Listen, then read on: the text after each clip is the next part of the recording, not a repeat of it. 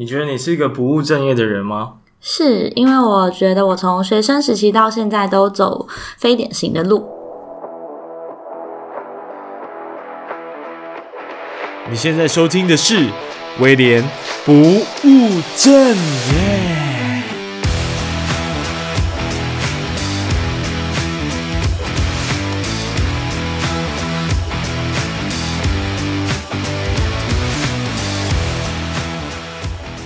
Hello，大家好，欢迎回到威廉不务正业，我是你的主持人威廉。那今天呢，非常开心，即将迎来我这五六个月里面最最最重量级的来宾呢，那就是我们高雄市的市议员黄杰。嗯、那其实这一集的起心动念呢，是在我去年年底的时候看到一日系列的台哥去找瓜吉当做一日的这个市议员助理。那时候才发现，原来市议员的工作压力这么大，然后每天要面对这么多不同的攻击啊、批评啊，其实跟瓜吉以前在当网红的时候，大家都很喜欢他的那种感觉是差异很大的。所以那时候就想说，诶，那能不能找到一个市议员来亲自访问一下他们的工作生活，跟他们如何去处理这些压力跟情绪呢？于是我就想到说。诶，高雄就近其实就有一个非常非常知名的人物，那就是白眼女神啊。那其实我也发现，市议员的工作其实几乎是没有隐私的，那生活的压力也很大，无时无刻都面对着无数民众的这个陈情，无数民众的需要，甚至有时候是攻击和批评。所以他又是怎么跟这些对立的立场去建立有效的沟通呢？那除了像以上这一些甘苦谈之外呢，我们也聊到了像是最近国际间的民粹主义崛起，或者是这一次罢韩行动的一些看法。那当然也聊到了小党的生存之道，还有一个议员究竟要怎么练习他的质询技巧呢？最后呢，也针对想要走入政治第一线的年轻人一些建议。那么准备好了吗？职业图书馆。这集我们要聊的是市议员，就是轻松就好。好我在对自己喊话，不用紧张。我们现在算是一个学长学妹之间的聊天吧。哦，但是，哎、欸哦，希望如此。对，好，那我们今天终于来到一个非常重量级的时刻了，就是好不容易累积到一个。知名度最高的来宾来到我们现场接受录音跟访谈，我们欢迎黄杰市议员。Hello，各位听众，大家好，我是黄杰。Hello，那。呃，因为今天小弟真的是非常紧张哦。虽然我们是一个哎学长学弟呃学长学妹的关系，对啊，熊中熊女一家亲啦。对，我们都说熊中是雄女的建国分校啊。哎，真的是这样子吗？但是熊中其实对雄女有时候是蛮有憧憬的，在那个时候。对啊，那时候大陆影都有一个就是熊熊的烈火这样。好，有点开玩笑，但重点今天主要来找议员来是要。呃，询问一下，就是关于你的工作啊，因为最近也是蛮风生水起的，嗯哼，就是很多的很多的声音在外面走，那也想了解一下，就是议员的工作状况。那可不可以先简单介绍你的工作内容？这样。好啊，就大家可能会觉得说，议员是不是就是电视上看到的质询啊，然后提案，然后把市长骂爆这样就好？但其实没有，除了质询、提案、审预算之外，我们还有很多地方服务，还有很多要跟市民团体合作的地方，然后把高雄的政策变得更好。所以其实平常事情还蛮多蛮杂，而且还蛮忙的，就不太规律这样子。嗯，像我们今天录音的现场，其实是礼拜天的晚上。对对对。然后呃，据刚刚我们讨论聊天的时候，这好像是你的日常。对啊，对啊，像今天我行程就是都从早上就开始，嗯，早上先去跑呃住户大会，然后再去碾香，就是。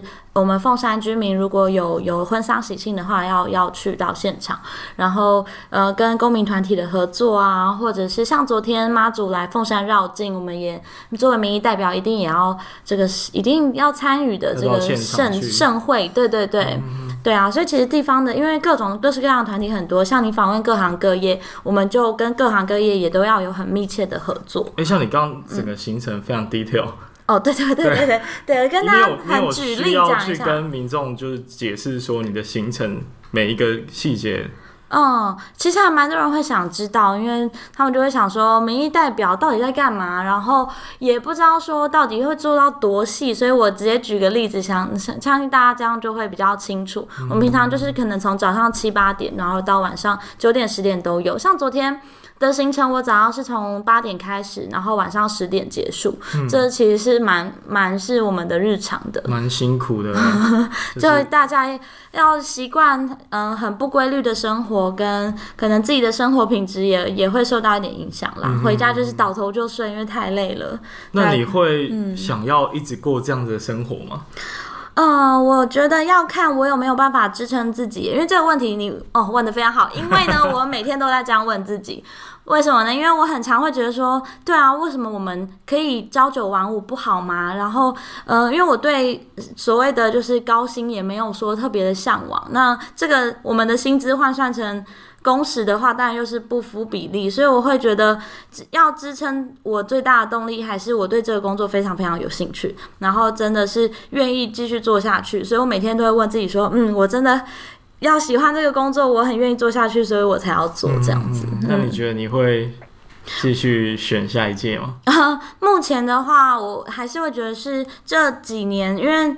四年一任嘛，我这四年到底可不可以把我设定的目标完成，才决定说我下一次有没有这个机会继续打拼吧。因为我现在都还说不准，就有时候想，有时候不想，嗯、有时候会因为当天的那个遇到的事情，然后影响到我对未来的想象，这样子 真的感觉就是会很大的压力耶。嗯，那你们有私生活吗？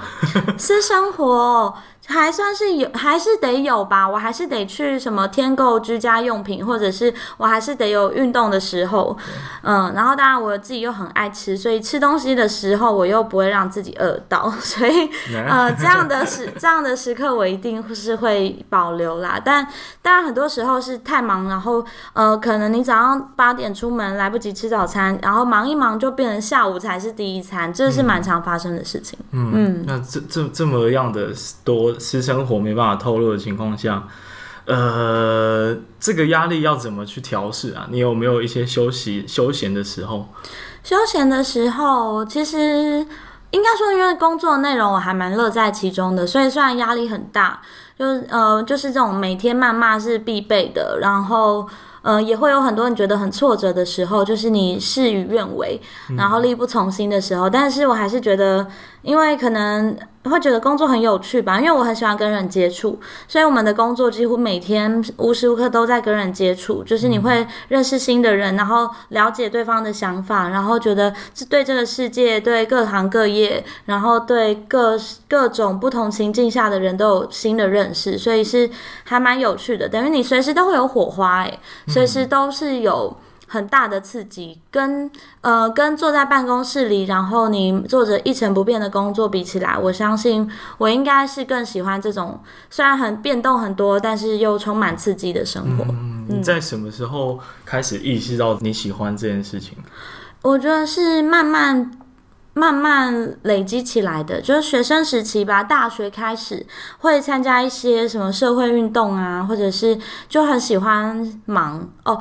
很忙，对对对，因为哦，这就要从高中说起吧。高中就雄女，我就是玩社团也玩很疯，我参加大众传播社，嗯、然后还有呃班联会，就是你们的学联会，嗯、还有我们我有参加那个小红帽，就是纠察队，嗯、就是各 各种社团，对对对，然后外面的那种营队什么也都很喜欢参加，所以就是这种很喜欢参加活动的心态，一直到大学，然后也是一直在大学的活动又更多了，不管是。课内课外还是校内校外都可以多方尝试。那时候就觉得说，这种这种感觉让我很充实吧。嗯嗯、可能摩羯座就是爱瞎忙。哎、欸，哦，你是摩羯座的，工作狂类型。哎、欸，那既然聊到高中的生活，可不可以稍微就是讲一下你怎么踏入到？现在这个工作中间，我是有研究一下你的资料啦，然后有发现你有做过呃社会系，你先读过社会系，然后也有同时有公共卫生系，对，啊、嗯，那后来又好像又当了记者，那整整个过程可以大概跟我们分享一下。好，大学的话，我本来因为我念三类嘛，所以主修是公共卫生。嗯、后来大学的时候，我修了基础社会学，后来发现哇，社会学的世界实在太有趣了。就对于呃，就先念马克思啊，念韦伯啊，嗯、然后念完之后觉得哇，那真的是开启我另外一个眼睛耶，因为你会对这个世界的认识完全不一样，觉得哇，这个所谓的结构，所谓的行动者都是。非常有别于过去那种有点在温室里的想象，嗯、所以像是社会学算是一个我，嗯，后来选择当记者，然后后来到国会当幕僚，到这更到后来选择出来从政一个很重要的启蒙吧。嗯、所以就是也是念社会学之后，我开始参与社会运动。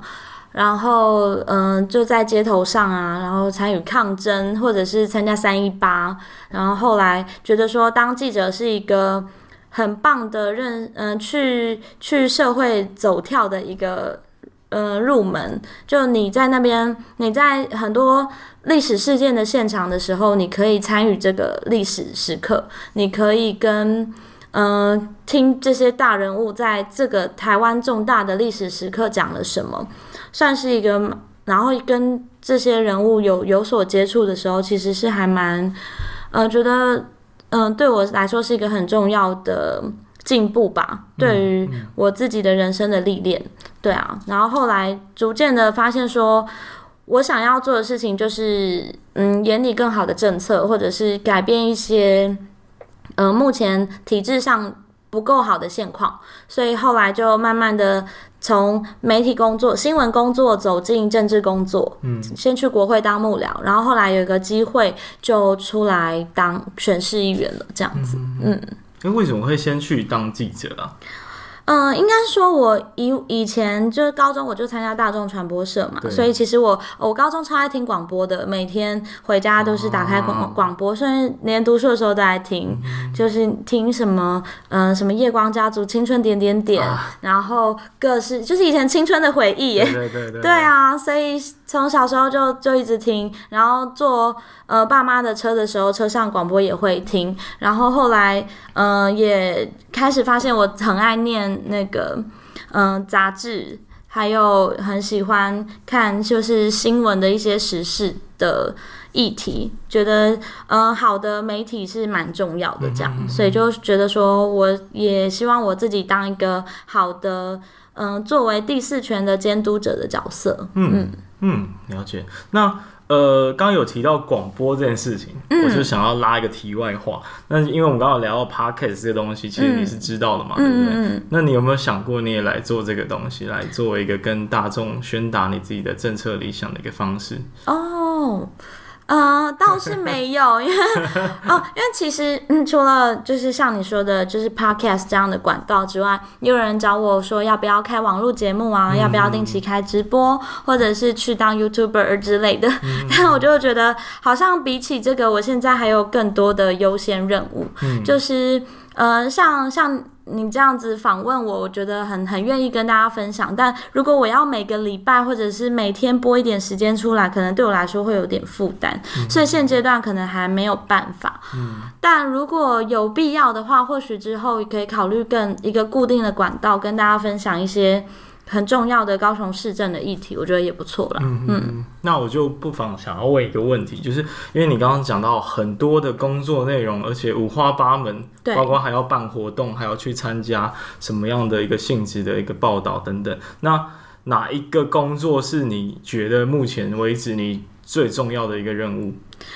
你说在市议员的这种很 杂的工作里面，最重要的任务吗？我觉得当然是监督市政啊，因为这也是作为民意代表最重要的责任吧，就是你要把市府监督好。因为大家把你选出来，就是希望你不要让市府乱搞嘛。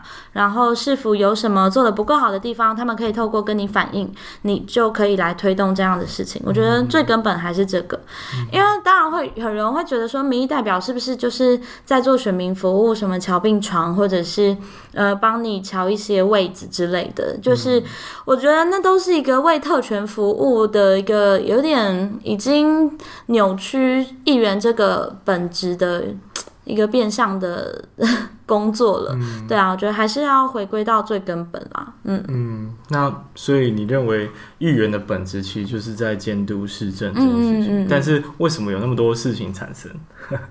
哦，就是有一部分也是因为可能。因为去年就去年五月，我变得比较多人认识之后，就大家都对我很好奇，嗯，所以除了我平常该做的这些工作之外，也有很多的媒体的节目啊，或者是受访，或者是大家不管什么问题，可能都会想要特别再来问我，变成说我除了负责嗯议会工作、地方服务，然后跑地方行程之外，还有一部分是跟媒体的联系也会更多吧。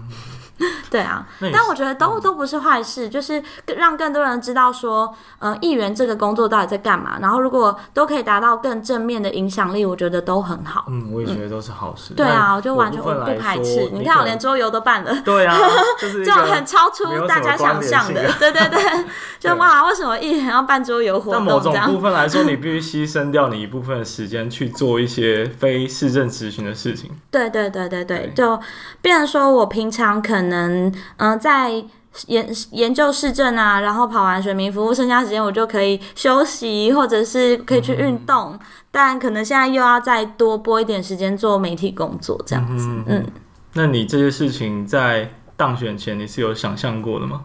还真的没有哎、欸，我那时候的想象就是，嗯，像大家在新闻上看到，就是你在质询台上，然后把那个。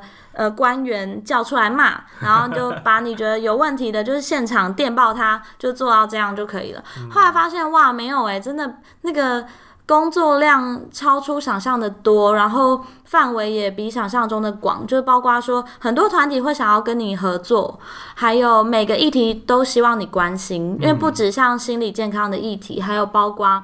我们平常接触的交通的团体就已经分好多种，然后教育的团体也分各式各样，更不用说，嗯、很多呃人权团体呀、或者是地方上的商会、工会等等等，其实都这种是非常，嗯、这、就是一个你可以想象社会上的一个全貌，就是如此的多元跟复杂。嗯，感觉就是一个高雄市的管家的感管，嗯嗯嗯，是是是是是，什么事情都都找你。对啊，就是像像我们处理选民服务啊，就很多时候是嗯、呃，可能两个邻居在争吵，然后他希望议员出来调停，这种事情也有。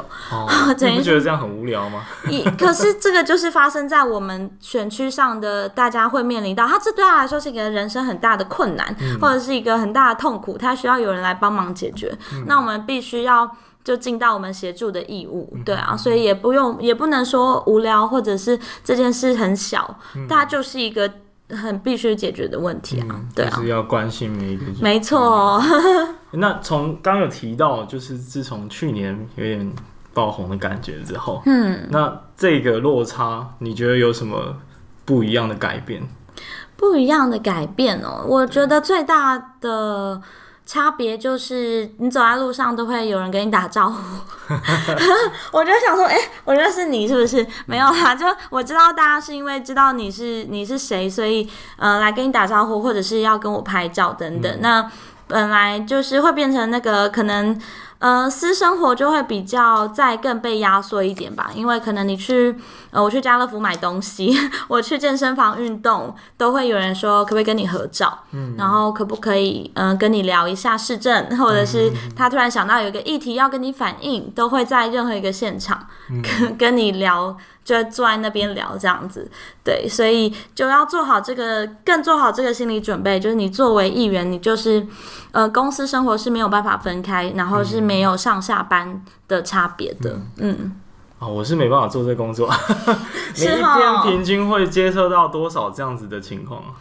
嗯，不一定哎，就。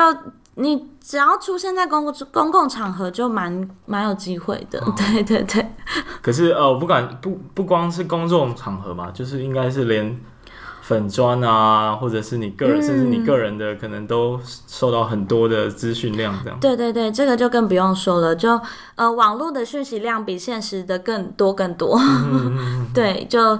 粉钻的讯息其实都嗯很量很大，然后 Instagram 或者是 Line 都都有蛮多讯息要回的。嗯，嗯因为其实呃，瓜吉之前也是呃有在直播里面有透露说，他觉得当一个政治人物其实是蛮 蛮困难的，因为其实，在当网红的时候，大部分人来留言都是喜欢你的声音，但是当一个政治人物，不管你怎么做，always 都会有讨厌你的声音。嗯嗯嗯。所以这样子的一个状态，相信在你身上也发发生了很多。对啊，最近还有人要罢节。对，最近还要罢节。哎，这个这个 是真的吗？对啊，对啊，他们。听说他们已经收集了五千份啦，但我我因为我没有去特别去查证，所以就就是听听就好。嗯、对啊，对啊，那像你现在就是几乎出去，应该也会很常遇到民众直接来质疑你的做法，或者是直接来反对你这样。嗯，蛮也是蛮常，因为有人喜欢你，就一定会有人讨厌你，然后这种。嗯，都是等量的啦。就我们我的脸书就几乎每天被洗版啊，这下面一定会有人质疑你，然后呃，甚至人身攻击。嗯，从你的外表、你的你的声音、你的行为、你的每一字一句，他都可以拿出来检讨。嗯，这种是蛮常发生的，但我就是。有用的建议我一定会听，但如果他只是觉得因为讨厌你，所以就就开始给你冷嘲热讽，嗯、就就是我都还蛮看得开的，嗯，完全不会放心上。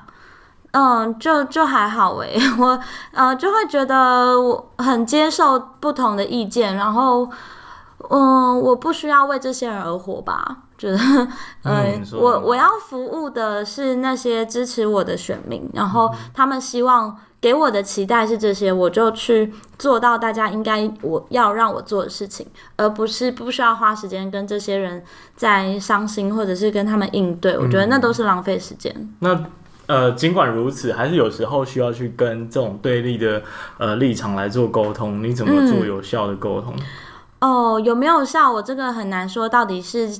几分的成效啦，但沟通是一定会有的，因为包括我们办公室每天都会很常会有人打来骂啊，嗯、呃，就是你可能今天骂了市长，骂了谁，他们觉得不认同，就会打来服务处，然后打来就是噼里啪啦讲一大堆。嗯、那我们的做法当然就是先讲道理嘛，先跟他讲说，先别嗯，先冷静，不要不要激动，我们跟你讲一下事情的原委是什么。嗯、那如果他还是觉得。呃，我们就是没道理，我们就是乱骂，那也也没有关系，就是跟他说，反正就意见立场不同，就是彼此尊重。那那你的意见，我们都还是会会听去修正，这样就好了。嗯，对啊，不需要跟他正面起冲突啦。哦，就事情也也不会因此有帮助啦。其实，其实，在我们就我们不是议员嘛，但我们偶尔也会需要花时间去跟我们立场不一样的想法去沟通。嗯、那其实像我自己就觉得有时候很困难，但是你就可以做得很好。你觉得那个做得很好的那个技巧是什么？哦，我必须说我自己没有做的很好哦，想必这是一个误解，因为我我像我自己就跟我家人的政治立场差很多，嗯，所以也就是说网络上说那个呃黄爸是韩粉，是啊是啊，OK，所以我也很很接受这件事情，但是嗯、呃，我就会觉得政治立场不同没有关系，但我们其实平常如果不特别。聊政治的话也是可以好好相处啊，像所以现在其实我跟家人都还算可以好好相处，只要不要就大家都要试着当成熟的大人吧，不要呃因为可能某个选举赢了或输了，然后就觉得你的生活就会因此天崩地裂，大家都还是要每天好好起床，好好工作啦。对啊，做一些调查跟研究，这都这些都是你亲自去去查资料或者是去收集的，还是你会跟别人一起合作？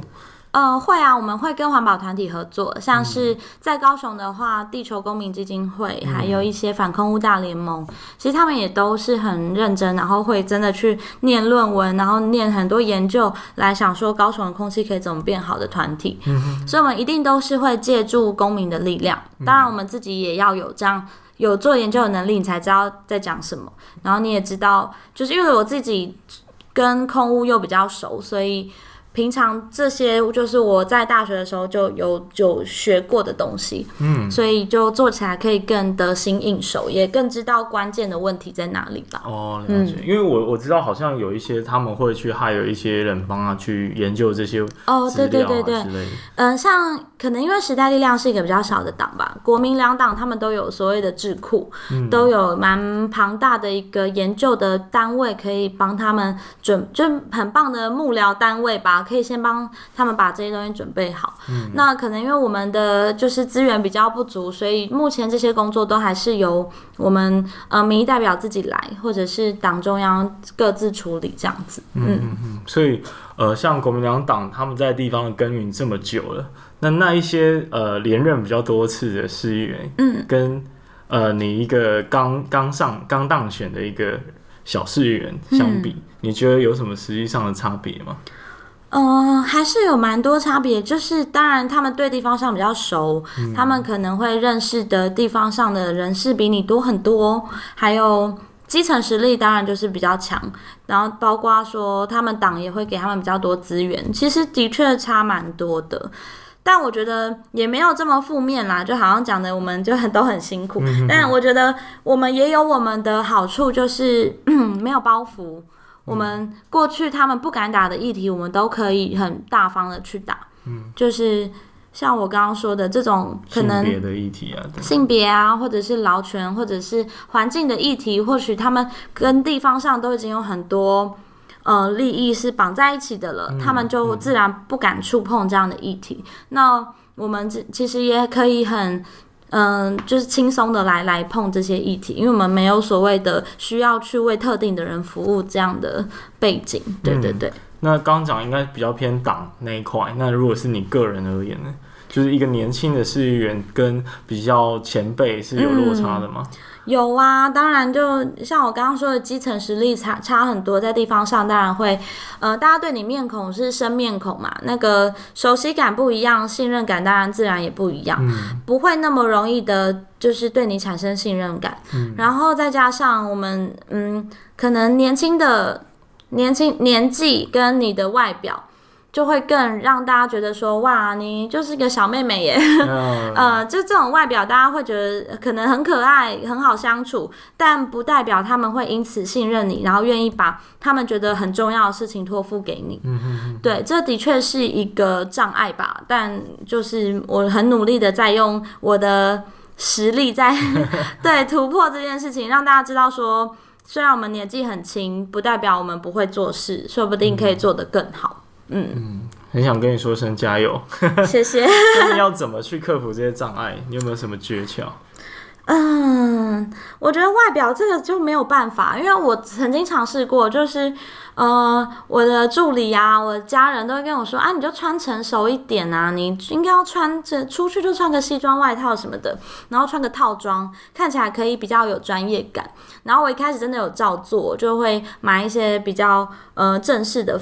正式的套装，嗯、但后来就是 没有办法，我还是想做我自己，所以我觉得就是牛仔衬衫就是穿牛仔衬衫，嗯、就我平常想穿碎花，我就是穿碎花，我没有在就觉得我还是做自己比较自在啦，就我还是用嗯、呃、我的内在来来证明我自己，这样子比较比较舒服自在，嗯，嗯。呃，那刚刚讲到就是这么多克服困难啊，这些压力啊等等，还有一些沟通上的技巧。你你刚刚说到年纪是一个很大的问题嘛，包括你的外表等等，就看起来比较年轻啊，比较不专业。嗯、那呃，应该有一些需要去博诺的场合吧？哦，对啊，对啊。那有没有什么博诺的这个技巧啊、配波啊什么的？嗯，我觉得就保持亲切吧，保持亲切。对啊，不会说给人家距离感。我觉得像我刚刚说，我这种年轻的外表，像一个小妹妹，也有好处也有坏处。坏处刚刚讲的就是大家会觉得你可能不够专业，你的历练不够。嗯、那好处就是你很容易亲近，跟你没有什么距离感。就地方上的就是大哥大姐，其实都会还算蛮照顾我的，嗯、然后就会觉得是你是小妹妹，所以要多教你一点。所 以其实他们也都很主动的跟我讲很多事情，嗯、所以这也算是蛮蛮不错的一个好处。但其实有时候应该还是会。会有人用比较轻浮的方式。哦，对啊，这个也难免。对对对对，嗯，嗯，对啊，就会觉得给你酸暗酸一下。嗯，那。呃，其实我有提到一个我觉得蛮特别的问题，就是在讲民粹主义这件事情。嗯，因为我们知道，从美国川普当选之后，世界各国都还蛮流行这种比较庶民的感觉的这种领导人物。嗯，但是很意外的，呃，应该说很幸运的，高雄的市长这一次没有没有呃没有当选成功，对，对，没有成功的当选总统。嗯，那你觉得这代表了什么样的意义？嗯、呃，我觉得差别其实蛮大的。呃，跟所谓的呃，像是川普出来好了，这个对比是蛮明显的。因为其实韩国瑜不是真正的政治素人，嗯、他过去就当过立委了，然后再加上他的这样的，他也当过北农的总经理，其实他的政治历练不少哎，嗯、所以呃，并没有大家真的误认为的这样的形象存在，所以。所谓的这种这种崛起，不适用在韩国瑜身上，也有一个关系是，他当了市长之后，到大家选总统中间有很多是被大家发现他的真实的样貌，就发现哇，他根本就不是庶民，哇，他根本就不是政治素人，然后发现他使用的语言，还有他在的讲话的内容，根本就非常的政治化啊，所以他最会讲的就是什么打倒民进党。嗯，很会讲说他要带动谁，而且他会用这种煽起仇恨，然后带动煽动这种对立的氛围来来煽动民众。那其实台湾的民众也很习惯这一套，所以一看就知道他他就是代表那个以往的国民党，然后以往最最政治的政治人物。嗯，所以我觉得跟其他国的情况的确。蛮不一样的，所以他这一次没有选上，我相信都，呃，其来有自吧。他这个原因其实蛮明显的，嗯。嗯，但呃，其实我们当然都都呃蛮反对这样子的一个一个很明显的问题人物。我这样讲好像也不太好，嗯、但是我很想要站在另外一个点来讨论他这个角色。嗯，你觉得他有没有值得我们？呃，去觉得他有优点的地方，或者他真的做的不错的一些、嗯、一些部分，有哎、欸，这个我还蛮常跟大家分享的，因为很多人说你都只会骂韩，你根本就是黑韩产业链。嗯，那我都会说没有哦，我其实很常称赞他，因为他让。嗯、呃，过去这一整年的媒体焦点都放在高雄。嗯、如果他好好发挥的话，对高雄是非常非常大的帮助。因为高雄过去从来没有被关注嘛，政治中心、媒体中心中心都不在高雄。他好不容易让所有媒体都要派特助，呃，不是特有一个派驻的特派员到高雄来，嗯、每家媒体都在高雄，诶，这是多么难得的机会。然后甚至高雄的爱河被大家讨论，过去爱河谁在乎？大家就只是觉得它很臭之类的。对啊，所以这是一个非常难得的机会。甚至高雄的每一处的景点，大家现在其实都甚至是大概会有印象，就是归功于韩国瑜。所以我也算是觉得他当然有他厉害的地方，他可以让所有的媒体焦点在他身上，他可以带起话题被讨论。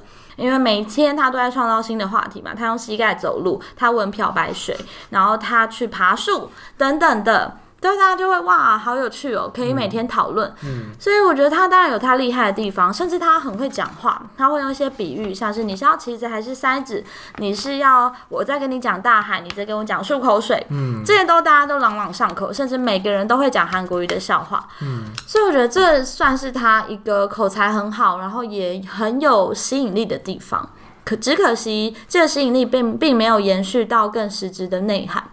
就让高雄的这样的关注，还有嗯嗯、呃呃，我们的一些正面的影响被被拿掉了。嗯，啊、我觉得也是蛮可惜的。对啊，对啊，真的很多人都在讨论高雄，然后我身为一个高雄人，就会觉得、啊、哇塞，难得有人。甚至高雄发大财多少？你只要到外县市，每个人一定问啊，说、啊、你发财了没啊？很困扰哎。对啊。那既然都聊到这位市长，那我们来谈谈，就是因为我们现在正在处于罢韩阶段，嗯，已经累积了三。三十多万了吗？嗯，对对。那你看好这一次罢韩的结果吗？嗯，非常有信心，非常有信心。那我们不不免还是要去假设一下，但如果罢韩成功的话，呃，高雄会有什么改变？那你会做什么样的调整？会有什么改变？当然就是要有一个市长补选嘛。嗯嗯，当然我觉得就是呃，让不适任的市长下台，那相信大家下一次的选票就会投票的更谨慎。就是套一句蔡英文讲过的，就是投票是一个。盖得很轻，但是那是民主的重量，所以我相信下一张票，高雄市民都一定会非常非常谨慎的盖下去。嗯，嗯，那对于我自己的调整，当然，嗯，对于不同的市长，当然要有不同的适应跟不同的咨询的方式。所以接下来我觉得都还蛮乐观看待，就是有什么样的市长，我们就好好监督他就对了。嗯，嗯，万一他真的没有成功罢免，嗯，那你自己会怎么看待这件事情？然后怎么去调整你的做法？那对啊，那如果真的真的没有办法罢免也没有关系，就是这就是高雄市民共同的选择啦。我们的大家就是要共同承担，这个没有办法，嗯、所以就是民主的结果，我们只能就是继续在议会电报他喽。嗯，对啊。但如果他继续采取不理会的作为，其实好像也不能做什么。哦、呃，也的确啦，因为罢免权就是 没有过的话，没有一个更。更好的方式让他下台嘛？那我相信这接下来我们会努力做的，当然是跟局处还是保持良好的互动。该推动的议题，该推动的政策，我们不会因为是韩国瑜在任就就放松我们的监督啦。所以，嗯、呃，我也没有那么的悲观，就是最差最差。这个城市还是维持会维持一个基本的运作，嗯，因为我们还有很多很多算是很专业，然后很呃，他们也是考试考进去的公务员，嗯，我们必须要从那里开始把关起，还是要相信他们有一个基本的作用，就是基本。但我，嗯，哇，必须说，如果韩国继续留任的话，高雄市的确没有办法有太大的进步，因为。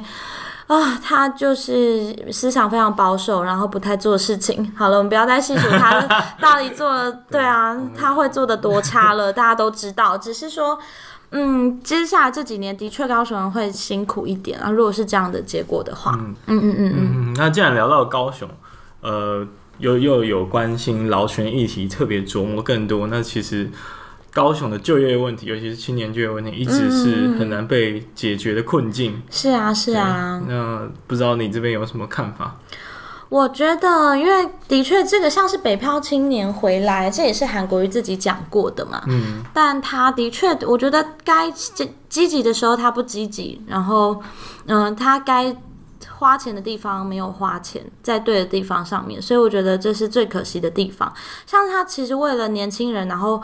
设了一个青年局，但是青年局并没有发挥实质的作用。他说有所谓的青创基金，要让年轻人来创业。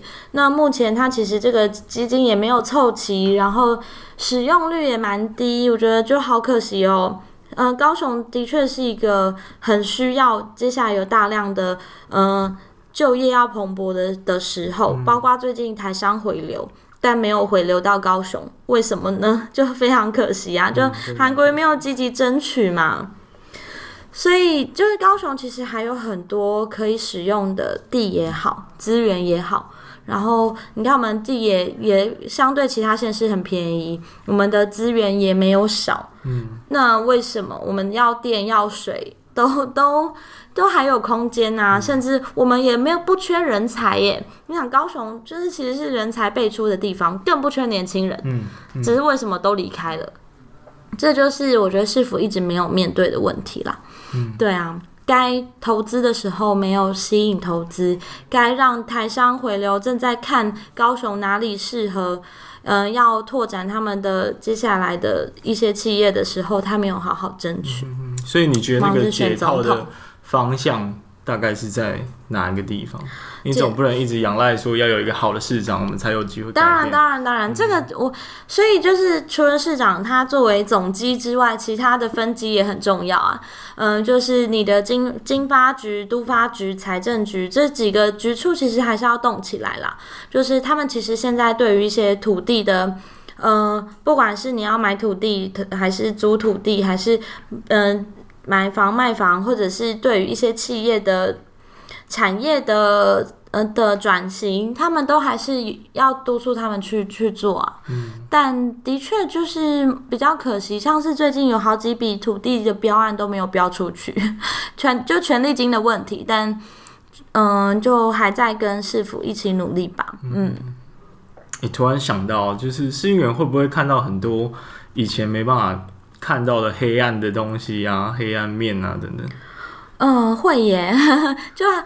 一定是对啊，我我相信，不管是政治工作还是什么工作，一定都会看到很多，你就组织文化里面的的黑暗面吧，就会为了利益的交换，或者是他谁是自己人，谁不是自己人，就有一些排挤，或者是为了个人的私利放弃更公众的利益，这种事情都还蛮多的。嗯，那在这个时候，你可能需要去选边站吗？还是要去配合他们的做法之类的？我当然要。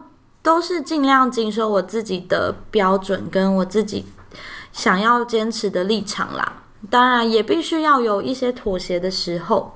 举一个很小很小的例子，像是嗯、呃、修树这件事好了，就我们平常看到的行道树在修，对于。护树团体来说，这些修树的方式都是不及格的。他们都觉得这根本就是在伤害树木的健康。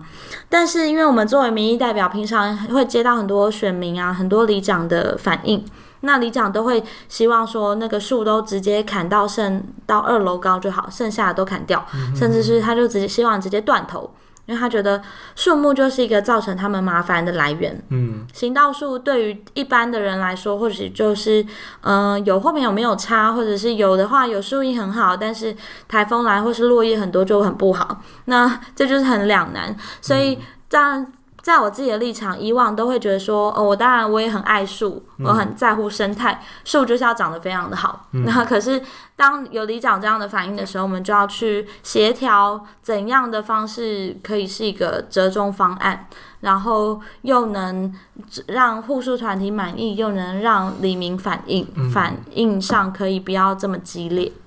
那我不禁想到一个很难的问题，就是说，你每天听到那么多的声音，包括我们自己个人，其实每天都会听到很多我们外在的评论啊，或者是外在对我们的压力跟期待啊。嗯，那你那么多的声音，你怎么去选择？你要聆听哪一个才是对的声音？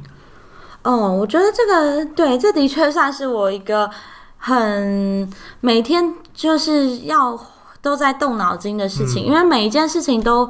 你都是要个案处理嘛，都要看每个事情的情况不同，然后不同的人反应，来来做一个最好的解方。所以我当然要有自己判断的标准。所以像是我在帮大家协调，可能有一个车祸案，或者是协调各式各样的赔偿的时候，就要觉得我觉得怎样才算是合情合理，然后也要同时说服双方可以接受。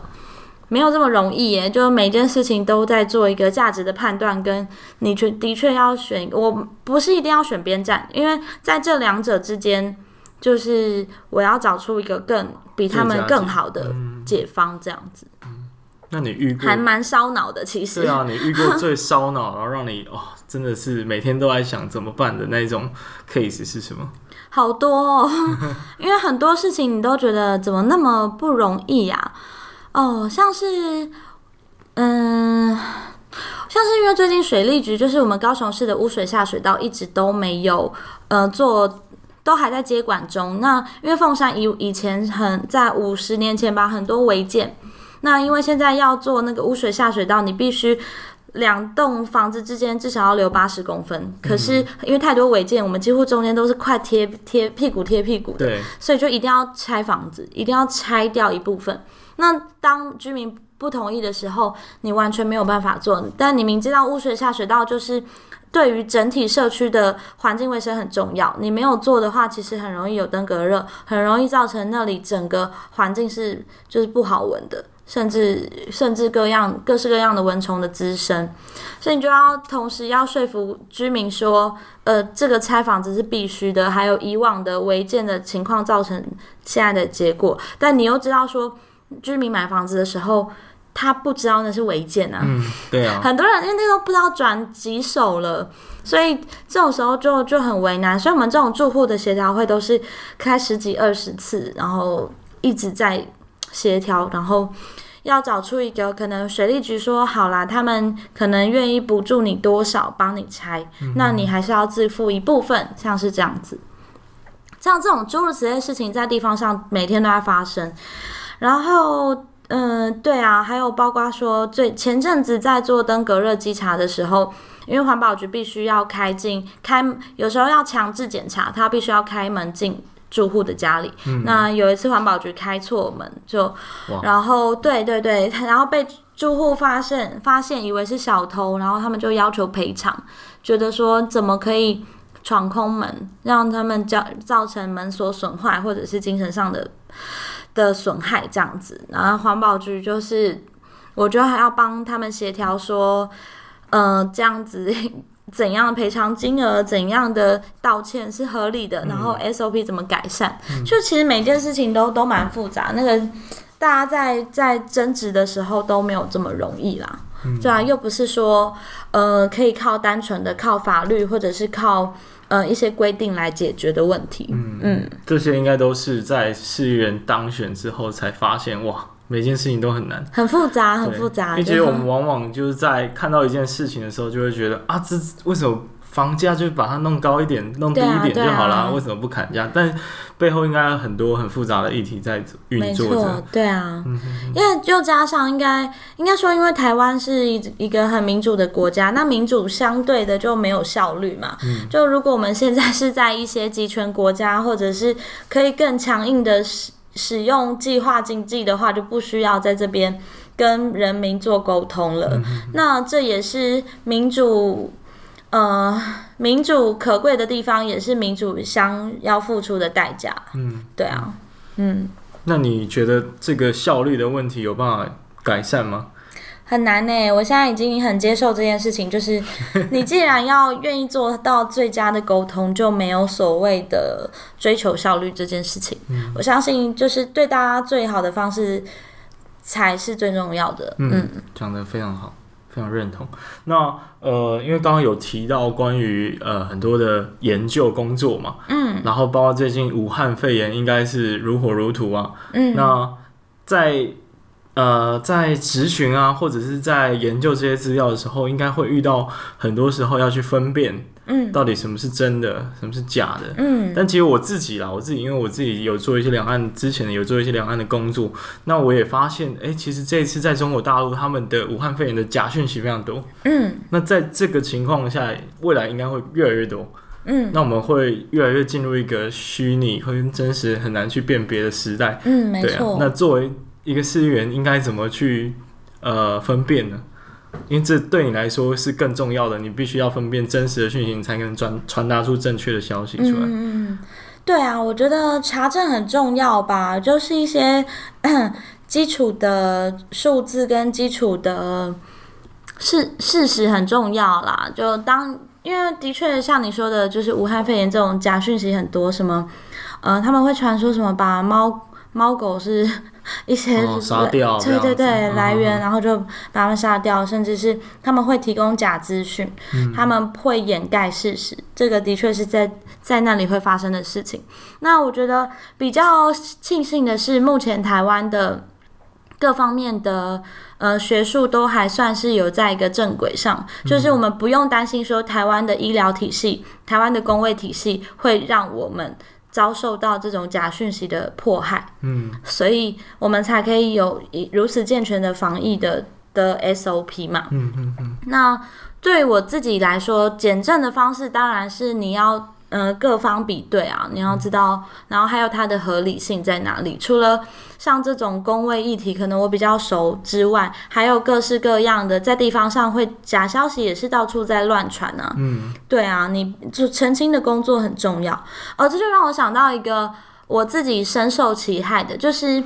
一直这前阵子会网络上一直在流传一篇我爸写的文章，什么我是时代力量，呃，黄杰他爸，然后里内容呢就是要教大家要同韩国语，嗯，然后当然那篇就不是我爸写的，但是那篇广传哦，传到说就是各式各样的 line，或者是很久跟我没有联络的人都传那一篇问我是不是我爸写的，嗯，你就知道那种网军在操作的时候是多么可怕。他可以把假的说成真的，嗯，甚至是网络上就这样对你有一个印象，就是你爸会写这种文章，这种事情对非常可怕。我觉得未来呃分辨跟澄清会的工作会变得更重要，因为对于现在大家这么。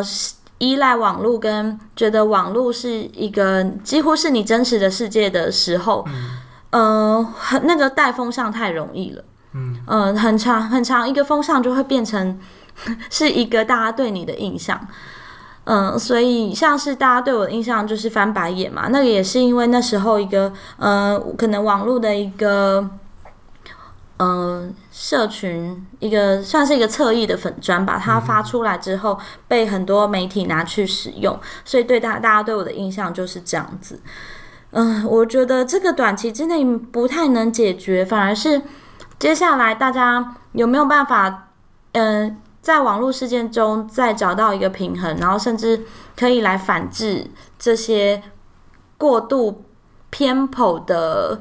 的一些风向，哎，嗯，所以我现在其实都非常的保留。我看到网络上，只要非常你刷下去，所有人都在骂一件事的时候，我就会去想想说，去找一些也反方向的人的立场来看，嗯，不会第一时间就也跟着骂，嗯，因为那个太容易了。你要煽情绪一煽动起来，所有人都活在那个情绪里了。所以现在我就是觉得说，要至少自己要知道要保持理性判断。嗯嗯。但我觉得教育也蛮重要的，就是从小培养一个对媒体识读。对对对，因为我之前其实就在前几个礼拜，我也有访问高中公民老师，那他们其实，在一零八课纲也很强调这一块。对。怎么样加强学生小朋友的媒体识读，让他们可以在这样假讯息充斥的环境里面，可以学会辨别真假。所以我觉得慢慢会越来越好的，但慢慢这个挑战也越来越严峻，对啊，就是很难去避免的。没错，咨询啊，大家应该很好奇，咨询之前要准备哪些东西？嗯，当然就是呃，基础的资料是一定要，然后还有还有一个比较特别，就是你要跟你要知道这个。官员的风格是什么？嗯，就除了基础的资料跟呃基本的问答的 Q&A 的拟答表之外，就是你大概会设想说你要问什么问题，那这个局处会怎么回答？嗯，那我们还要再带入说这个官员的回答风格是什么？他有可能像是如果是韩国瑜的话，他会怎么回答？嗯，那如何在他的这些话术里面再找到关键的呃盲点去突破？嗯，所以比较有趣的是，我们在我自己在练习质询的时候，不会只是把基础资料准备好，然后只是说什么什么问题是怎么样。嗯。那还有很重要的是，你要如何让这个人有办法回答出关键的问题？因为其实官员其实都蛮会闪躲的，嗯，他们也可以用一个非常一贯的方式，用一个官方回答来来混淆你。对，所以这也是我还在磨练的事情，如何让官员真的可以给出一个具体的承诺，然后真的不会在那个你在咨询的这十五分钟里面都在浪费时间，这样子。嗯，嗯，所以我刚刚听到一个重点，你会去练习咨询哦。当然当然，哦、这怎么练习啊？一一定要啊！我都会找我的那个助理来，然后请他们扮演那个官员，哦、超好笑。所以就是，所以他会，他会假，他会假装韩国语、哦，然后我就来问他问题。对对对，没有，大家都扮演的很开心，应该吧？我相信是有机会。对对对，而且对啊，就是这样的练习的过程，其实都不止一次。嗯嗯，对啊，你要试着把问题问好，也没有这么容易。嗯。嗯我想问一个比较沉重的问题，你觉得你现在到目前为止当选了一年多吧？嗯，的过程里面，你有没有做的比较自己觉得不够好的地方？很多哎、欸，很多 哦。当然，就我觉得我在推的每个议题，其实虽然很多都算蛮有进展的，就是你看到这件事情改变的时候，你真的会很有成就感。嗯、但是还有太多做的不够好的地方啊，就是包括我讲话的。嗯、我对于这些政策的深度熟悉度够不够？我还有我对于选选民的服务可不可以做得更好？还有我在地方上可不可以为为我的市民做更多？还有，甚至是说，我觉得我在描述、在讲述一些政策的时候，是不是可以更精准？可以用字更更专业、更更明确的把我想讲的事情讲清楚，这个都很重要。嗯，对啊，甚至我太多要学习的嘞，就尤其是在地方上，就走了这一年多，我才发现哦，真的。就是有历练的人，他们有很多事情是你可以学习的，包括他们跟人相处的一些美眉角角，嗯、他们嗯、呃、看到你的表情，看到你讲什么，其实大概都知道你你代表什么意思之类的，嗯、或者是他们讲话都是非常有艺术的。嗯，哦、对对对，我觉得这个非常想象。对啊，我觉得就在地方上走一走，你就会发现哦，说话的艺术真的很重要，嗯 嗯、因为你每个人个性不一样，你很容易，因为我像是我就是讲话很直接，就。很对啊，很容易得罪人吧？嗯、就你这个也要慢慢磨练，就是你如何把一件事情讲好，或者是可以跟对方沟通，但是同时不伤害到对方。嗯，所以你觉得这样才是比较好的市议员该具备的特质吗？应该是说，嗯，你可以更更有技巧的处理事情吧，你才更有达到共识的空间。嗯嗯嗯，那你未来会想要更加强哪一块？更加强，当然，嗯，就是所有的议题应该都还要更更深入一点啊。然后在地方上的，嗯，跟民众的这种关系也要更建立得更深厚吧。还有很多诶、欸，我觉得政治是一个非常深奥的学问，嗯、其实，嗯，所以。都还在很努力的学习中，我真的还是非常非常菜的。接下来就是想要了解一下，算是打听一个八卦。那因为博恩乐秀嘛，所以他他有聊到关于那个苗栗国的问题，所以你觉得为什么会有这样子的情况？嗯，因为。苗栗的结选民结构本来就是那样子，他过去一直以来都非常非常懒，嗯、所以他们才会二十六年都没有删过预算，然后甚至是嗯、呃、整个议会的情形，不管是县府还是议会啦，都是都是蓝的天下。嗯，所以像他这样非常难得有时代力量在里面出现，是很很特别的存在。嗯、所以当他想要删预算，或者是想要提出跟以往。完全不一样的风格的时候，的确会遭受到打压，嗯，所以这个情况应该不是说现在才，他只是把这个问题点出来。那过去苗栗就是长这个样子，嗯、所以对啊，呃，照目前的整个情势来看，应该是没有太大的改善空间。除非下一次的选举，苗栗人意识到这件事情。其实不会耶，我觉得像我们曾文学啊，呃，宋国鼎啊，两位苗栗县时代力量苗栗县议员，嗯，这样子，他们只是短短的一年之间就做出这样的改变，就已经是一个很大的进步了。嗯，他们让苗栗人，或者是让全国的人看到苗栗以往的情况，然后告诉大家这边的根深蒂固的选民结构长这个样子，还有过去的一些令人诟病的诟病的事情，他们可以去改善。嗯，那当然他们也很努力，甚至他们推动了在苗栗推动那个石户的保育条例，嗯，这么难得的事情是过去苗栗绝对不会发生的。嗯，所以我觉得差别已经很大很大了，跟二十六年完全没有动过的议会情况比起来。他们的存在是非常有意义的。嗯嗯，但呃，我们不禁还是想要探讨一下，就是台湾的整个市政的执询环境啊，嗯，呃，是不是有什么问题啊？还是你有觉得不满意的地方？不满意的地方当然有啊，因为其实传统的嗯、呃、政治结构里面，民意代表几乎不太执询的。嗯，对啊，就跟立法院差很多。大家会看到立法院，呃。民那些立委需要咨询来博版面，或者是嗯、呃，他们会至少会有尽到一个基本的咨询的工作。那在地方上的议员呢，其实很少很少人会真的进到议场里面咨询。嗯、是这一次的很多年轻的议员或者是一些新血进到议会了，才开始咨询的，让咨询变成一个好像比较重要的事情。不然以往其实很多的民意代表都是选民服务大大大于。质询的，对他们觉得咨询不重要啊，因为以前咨询没有人看，甚至是呃咨询没有这种让民选民感觉到他被帮助，或者是没有那种表现的直接的这种正面的注意。嗯，所以以前的议员其实都是不如他觉得不如我多跑一个公祭，我不如多帮选民处理一个陈情案，选民才会更直接的感受到。嗯，呃，所以质询环境当然是要慢慢改善的，就是包括说，呃，如何真的透过咨询，然后把市政监督好，然后或者是有更多的议员愿意来咨询，这个都是蛮蛮不容易的事情，对啊。嗯那我觉得，呃，其实到了访谈的尾声了啦。那其实你对于呃很多年轻人来说，应该是一个我们可以参与政权，或者是可以在加入政治工作很大的一个信心指标。我相信应该是这样。那我们因为现在也有很多的政治素人嘛，所以通常我们进入到这个市议员或者是相关的工作领域。里面应该要从哪一个方向切入？比如说，我们大学可能要是政治系啊，或者是社会系啊，像你一样。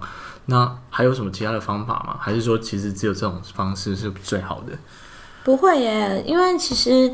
嗯、呃，因为我自己也不是真的念政治学出身的，所以我觉得跟有没有念政治系完全没有关系，而是你对于这个社会有有一个关怀存在，就是你有想要透过政治改变的事情，所以就可以投入，而且你也不一定就是要直接出来选举，你也可以透过各式各样的方式来关心政治，因为。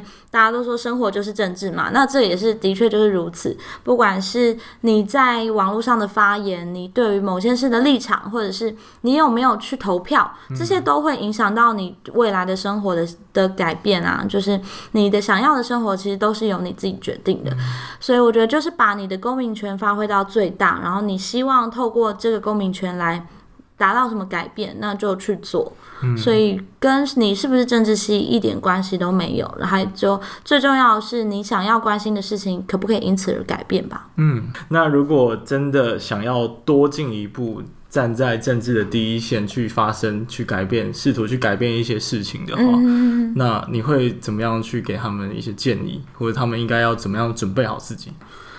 我觉得做政治工作很基本的是一个没有偏见的的先入为主的一个立场吧。嗯。因为很多人一旦你有偏见，或者是你一旦有一些带着一些眼光去看事情的话，其实你你永远都会失准，你永远都没有办法在政治里面找到一个定位，因为你就是你的世界就是如此的狭隘，嗯、你没有办法很宽用宽阔的心胸去接受。现实的事情，对啊，所以我觉得开阔的心胸很重要。然后专业上的话，当然是你希望推动的议题，当然可以越深入越好，那才是真的有办法，嗯，维持之以恒的。然后你你有保持永远的关怀，就是你想要的，嗯，你想要做的事情，不会因为一两次的打击就就让你退缩吧，嗯。所以最重做政治工作一个就很重要，除了你要让自己越来越专业之外，在技术上面更专业之外，然后心态的这种保持自己的这种平衡的心态也很重要，然后不要轻易的嗯灰心丧志，对、嗯，然后也不要太不可以太情绪化的面对政治工作吧，嗯嗯嗯嗯嗯。我相信，呃，我们台湾会越来越好了，嗯，因为包括过去我们其实对政治比较敏感，然后大家比较害怕去讨论，对对，对。到后来有太阳花学运啊，年轻人其实不管是年轻人还是还是其他的族群，其实都慢慢在越来越多的关心政治这个这个领域，嗯，所以我觉得是一个非常好的事情。嗯嗯嗯。嗯，那今天就到这里，谢谢你，谢谢，谢谢，拜拜，拜拜。谢谢你收听这集的节目。那我也知道呢，其实整个访谈的过程还蛮长的，所以我也会把我听到的重点和 highlight 整理出来。你有兴趣的呢，可以点节目的资讯，或者去看我的 IG 跟 Facebook，只要搜寻威廉不务正业就可以找到我。有什么建议或者想跟我讨论的，也可以直接私讯给我，让我知道。那不管你是用什么平台收听，对我来说最最能够帮助到我的方式，就是希望你可以去 Apple Podcast 订阅、留言五颗星，或是把我的节目分享给你有兴趣的朋友。最后呢，如果你喜欢这类型的节目，我的节目主要内容是职业图书馆，希望可以帮助大家了解各行各业的工作生活，还有职涯经验。如果你想直接支持我，继续利用下班和周末的时间来做 Podcast 节目的话，你可以用一杯咖啡的钱来抖内我继续做下去。我会把我抖内的链接放在节目资讯栏。哦，对了，为了更好的帮助大家，其实我也创立了一个脸书的社团，叫做“不务正业的人生职涯加速器”。那在里面呢，会聚集各种职涯教练以及不务正业的人们。